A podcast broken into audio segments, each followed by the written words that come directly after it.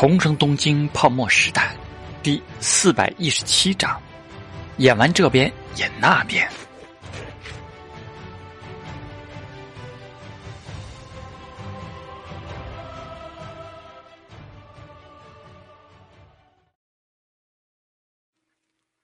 阿尔瓦利德是个很勤奋的王子，他是欧伊尔特现在王室初代国王一位地位边缘的王子所生。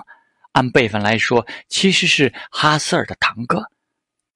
他的专机到达霓虹的时候，虽然已经是深夜，但一早八点多，他就和哈瑟尔一起到了陶之命 Bravo Peach 的总部大楼。尊敬的瓦利德王子，实在是抱歉，让您专门到东京一趟。但我想这桩生意你会感兴趣的。又被一个新的女人洗礼了一晚上的陶之命神清气爽，请他们坐在了会客室当中。前院九美奈安静地坐在陶志明的旁边，听着他们的交谈，做着记录。而瓦利德看着这个和哈瑟尔认识之后，突然出现在王室面前，拿着一份非常不可思议的商业计划的男人。那个计划虽然在他看来确实能起到帮助王室巩固和扩大声望，也能拉拢手握权势的王子一起从财政预算中分获利益，还能让一些边的王子从中享乐的效果。但他确实想不明白，国王为什么会坚定地推行这个计划，并且批准了金额那么大的交易，大概也是为了阿塞尔吧？这样看来，国王陛下借助去年那桩震惊世界的大采购之后，是真的想做点什么了。阿尔瓦利德笑了笑，就说道：“在哈萨尔殿下交的朋友中，陶先生不仅能和他玩到一起去。”又具备这样卓越的商业才能，真是独一无二。我愿意和陶先生交朋友，这生意永远都有机会做。阿瑟尔就笑着说：“哎，说到生意，瓦德哥哥还要感谢你们家投了赞成的一票，本来就是一件好事。事情是分成两步推动的。首先是哈瑟尔这个只知道玩的人，竟不知从哪里弄到了一份关于成立黄石愿景这么一个控股公司。”底下还分成了美丽欧伊尔特基础投资公司、皇室信托和对外不会透露的王室百货。美丽欧伊尔特专门负责一些慈善性质的基础投资工程，皇室信托则引入了财产信托的方式，让王室成员能从中领到一份额外的日常开销费用。而王室百货则为王室成员提供专门的奢侈品和其他产品服务。到了去年年底时，这份在王室成员中通过了的计划，在选择皇室信托和王室百货的服务商时，国王又极力支持之前被他推到了皇室愿景执行总裁之位的哈瑟尔，选择了这个陶之命。今年先提供服务，年底再结款的条件，就足以秒杀其他竞争者了。阿尔瓦利德心里想着这些，又笑着问。哈萨尔殿下所说的哥伦比亚影业具体是一个什么情况？陶志明见提前约他来，前元九美奈就拿出了准备好的一份资料出来。瓦利德王子，请先看一看，这是我做的背景调查资料。他一边看着陶志明，一边说：“哥伦比亚影业的历史和价值就不用说了，简单来说就是负债超过了十五亿美元了。过去数年的经营又处在亏损状态。”持股百分之四十九的可口可乐以及其他机构股东都想要退出去。现在，霓虹的索尼正在和他们谈收购的事。索尼只想接收可口可乐的百分之四十九，但哥伦比亚影业那边只接受全资收购，而且要溢价。阿尔瓦利德皱着眉头，简要的将陶之明整理的其中的财务资料看完，就说道：“这样的条件，陶先生也有兴趣。”索尼在凑钱，陶之命言简意赅的说道：“索尼是不得不买。”阿尔瓦利德心中一动，看着他没说话，内中详情很复杂。陶之命看了看前元九美奈：“你先去忙吧，我会跟两位王子谈很久，一个小时之后再回来。”等他离开，陶之命才笑着说：“这些话说给他听，有点刺伤他对国家的感情。”瓦利德王子。听说过之前的冬至事件吗？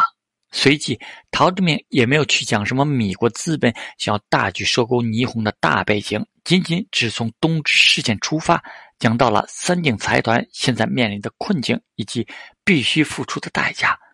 而瓦利德听得目光频频发亮，看着陶志明。现在已经很明显了，阿 Sir 拿出来的计划必然是出自他的手笔。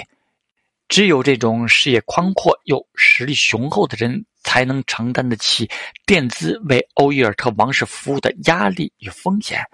这桩哥伦比亚影业收购案的内情，他能知道，也是因为与三井财团的关系十分紧密。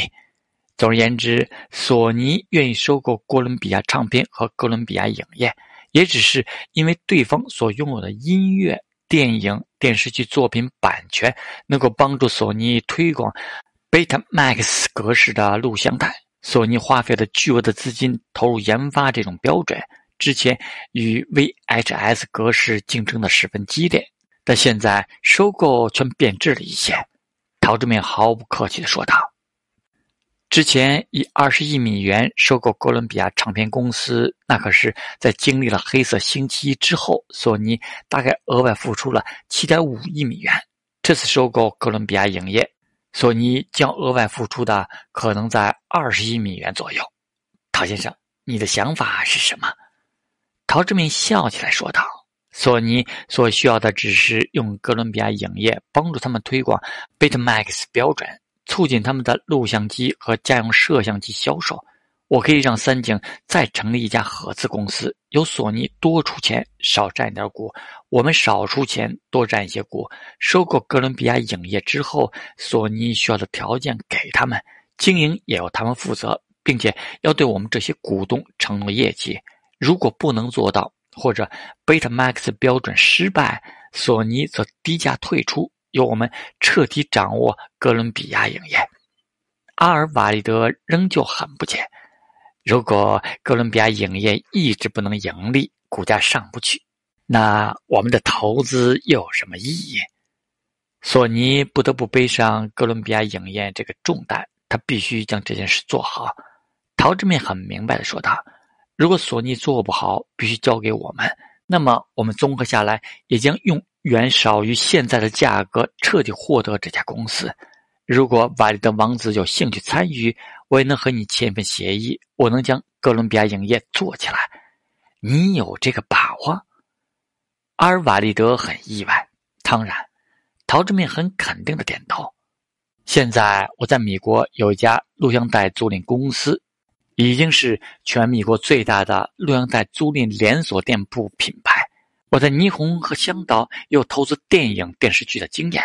在霓虹有次元书店这样的音像制品销售网络，在香岛有影视音像公司，我还有东京电视台和香岛无线电视台的股份，这些都是我和三井谈判时能够获得更多股份的底气，是我将来有信心能把哥伦比亚影业做起来的原因。阿尔瓦利德微微点了点头，很有说服力。总之，现在三井财团需要钱完成这件事，我可以尽力帮助索尼。如果索尼成功了，我们以更少的钱所获得的更高比例股份会赚的比他们多。如果索尼失败了，还有我。阿尔瓦利德笑起来问：“那为什么要我一起合作呢？听说陶先生的朋友也是很多的。阿瑟王子对你很钦佩。”陶志明笑着说：“皇室信托是要将那些本金委托出去理财的，大量账户也需要有一个有声誉的银行。”我希望和瓦利德王子加深友谊。说的那笔钱，哈塞尔不是说等下半年资金到账之后会交给你来进行运作吗？阿尔瓦利德听懂了他的意思，不由得异动。完全交给一家公司打理，至少在前期是不合适的，这会引起不必要的担忧和非议。陶之命呵呵笑的回答：“瓦利德王子也是投资的天才。”我们一起为皇室信托做好服务吧。李嘉欣本来满心期待陶志明下午带他坐私人飞机去北海道滑雪，结果却被放了鸽子。好在陶志明下午忙完之后就来接上他，一起到了陶然亭。今天在这边的是改名为陶之梅的红宇，他看到李嘉欣眼里露出一丝惊艳，随后也乖巧的没有问什么。李嘉欣只以为他是这个被陶之命介绍为廖廷里的艺妓，倒是十分好奇。陶之命简单介绍一下廖廷什么所在，艺妓现在一般也是个什么情况，然后就说道：“今天爽约了，下次一定安排好，跟哈萨尔王子和瓦利德王子谈好了上十亿美元的生意，我得尽快落实。”过一会儿过来的是霓虹三井财团能竞争下一任会长的人，还有他们旗下公司索尼的总裁。索尼不用介绍了，盛田昭夫是一个很厉害的企业家。索尼的老板李嘉欣吓了一跳，这当然是鼎鼎大名，根本不用介绍。然后又更震惊的问道：“索尼上面还有人？霓虹现在有六大财团。”他们每一个都是资产以千亿美元为单位的。李嘉欣忐忑了，带着我见他们没关系吗？你要是忙的话，也不用陪我的。上十亿美元的大生意，怪不得他都敢安排。要见这种富可敌国的大财团里的大人物，李嘉欣毕竟不傻，分得出轻重。没关系，我喜欢你就是喜欢你，连夏娜我都不怕她知道，还怕别人？李嘉欣听得心里甜蜜，喜滋滋的点了点头。陶之命搂着他的腰，摩挲了一下。倒是等会儿我跟他们都是说了霓虹语，你也听不懂。总之，看到大家的酒杯空了，帮忙倒下就行。我知道了。野岛达雄和盛田昭夫准时来了，看到李嘉欣，他们也有点意外。陶之命有点尴尬的说道：“野岛桑，盛田桑，实在抱歉。”在香岛那边很喜欢的一个女人跑到东京来找我了。野岛大雄给他一个调侃的眼神，但只是很礼貌的向李嘉欣点了点头。开始几句总是寒暄一下，陶志明也充当了翻译，介绍他是香岛去年的选美冠军。野岛大雄和盛田昭夫人精一样赞美了李嘉欣几句，他虽然举止矜持，心里却美开了花。陶之命也说了说自己确实喜欢他，就连他的存在也没有跟上田家说，苦恼的样子看得野岛大雄心里乐得不行。这是个好迹象，他让自己知道这么隐秘的事，这是表达关系更亲近了意思。于是野岛大雄还说起了蹩脚的华语，对李嘉欣诚恳道：“陶君是一个很负责任的男人，请好好相处吧。”李嘉欣有点奇异。陶之明就笑着解释：“野岛大哥贵为三井财团的会长接班人，三井财团的业务遍布全世界，他很厉害的。盛田总裁在香岛和内地都有生意，想必也是会说华语的。我在香岛的半导体工厂和三井有合作，以后还会有更多合作的。”看他对这个女人照顾有加的模样，野岛大雄不由得嘴角露出神秘的微笑。陶之命就是要在霓虹一些人面前先留下一个印象，他在香岛有了新欢，宠爱的不行，这样将来在香岛花钱买房、买公司什么的就很自然了。这是带李嘉欣来见他们的目的之一。除此之外，要在他心目中将眼界一开始就拔得老高，他越依赖自己，以后越好敲打。开局就是索尼这种举世闻名的大公司的总裁，是霓虹大财团的下任会长。区区香岛能给他带来这种感觉的，只有那么几个老头子。